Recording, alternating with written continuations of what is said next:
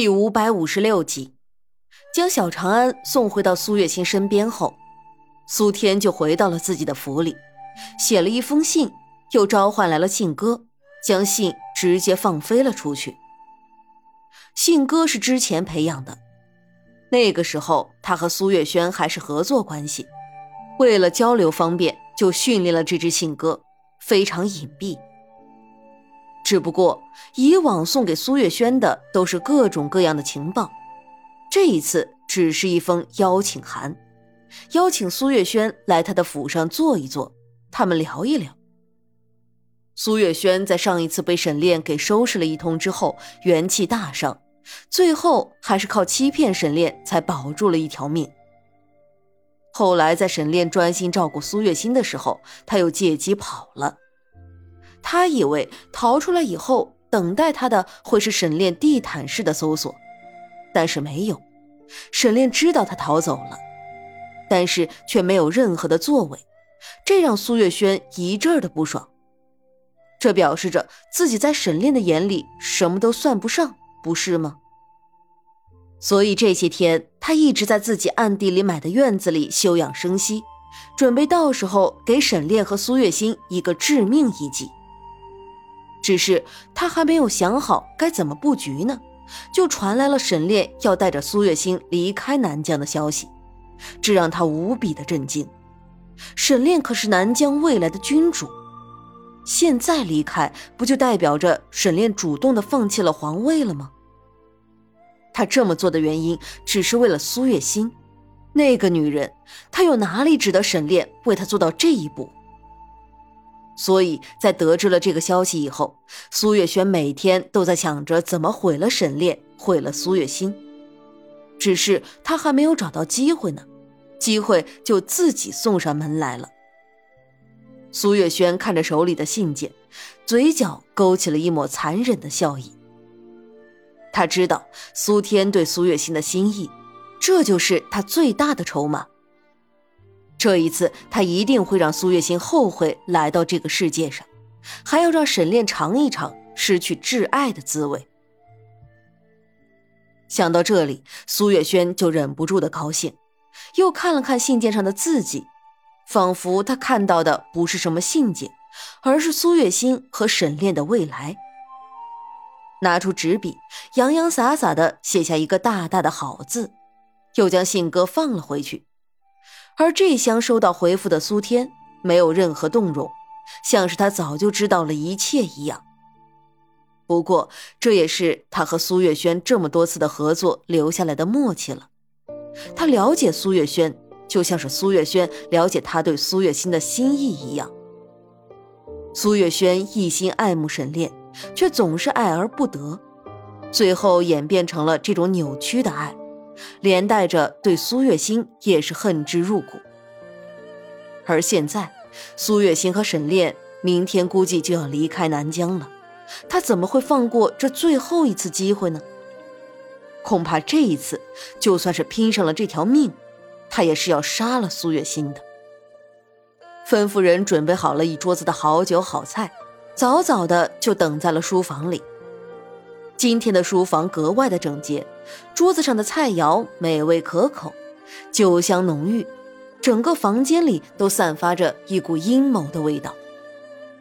不过已经被逼到了绝境的苏月轩，却是丝毫都没有察觉到不对劲儿的地方。二皇子，这次找我来是想怎么合作？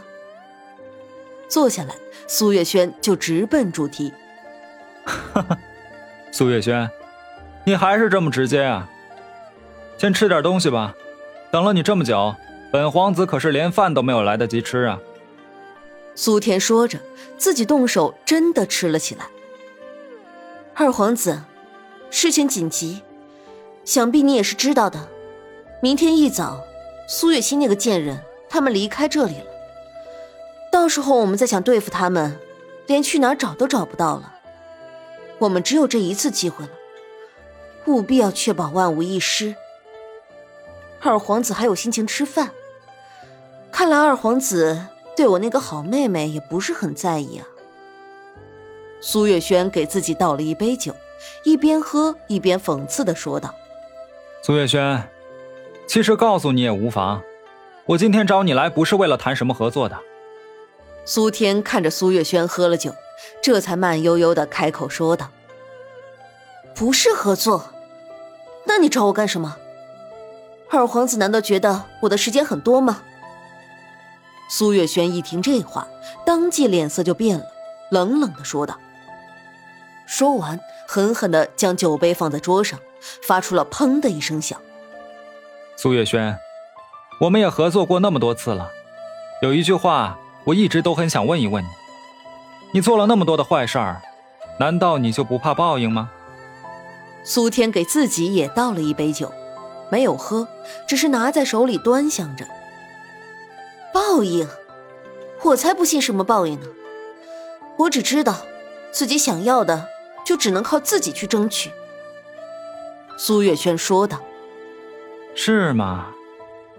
但是今天，你的报应好像要来了呢。”苏天转动着手里的酒杯，慢悠悠的说道。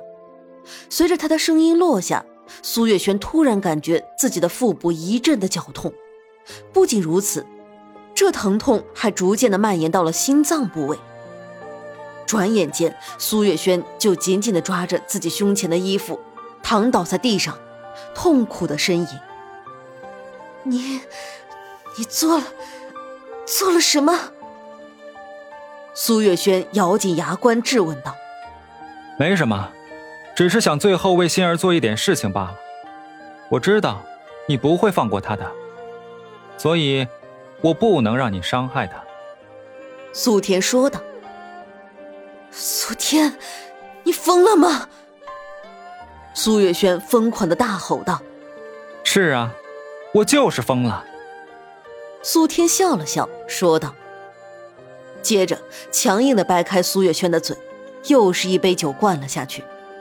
苏月轩躺在地上呻吟了一会儿，声音就渐渐的低沉了下去，慢慢的没有了声音。苏天看着地上一动不动的苏月轩，突然觉得心里没来由的一阵轻松。仿佛摆脱了一切的枷锁，他自由了。心儿，谢谢你，把我带出了那个火坑。你是我的第一缕阳光，你给了我一切美好的想象，但我却卑劣的做了那么多伤害你的事情。我很抱歉，但从今往后，都不会再有人可以伤害你了。这也是我能为你做的最后一件事情了。对不起。原谅我，苏天在心里想到，一边从怀里拿出一柄匕首，毫不犹豫的刺进了自己的胸膛。血殷红了华丽的外袍，可是苏天的脸上却带着一丝释怀的笑意，只有苏月轩的身体蜷缩在一起，脸上一副狰狞的模样。苏天用自己的死换来了苏月轩的死。用他的方式为苏月心解决了最后的威胁。当然，这一切苏月心都不会知道。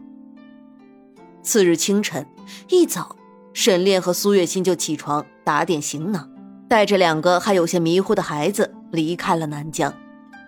当马车驶离出了南疆城门的时候，苏月心才真的有了一种解脱的感觉。沈炼看着身边人有些不敢置信的样子，忍不住的偷了个香。你干嘛？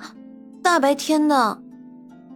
过了好久，反应过来发生了什么的苏月心才瞪了他一眼，说道：“白天怎么了？又没有人能看到。现在只有我们两个人，以后也只会有我们一家人。”沈炼说道。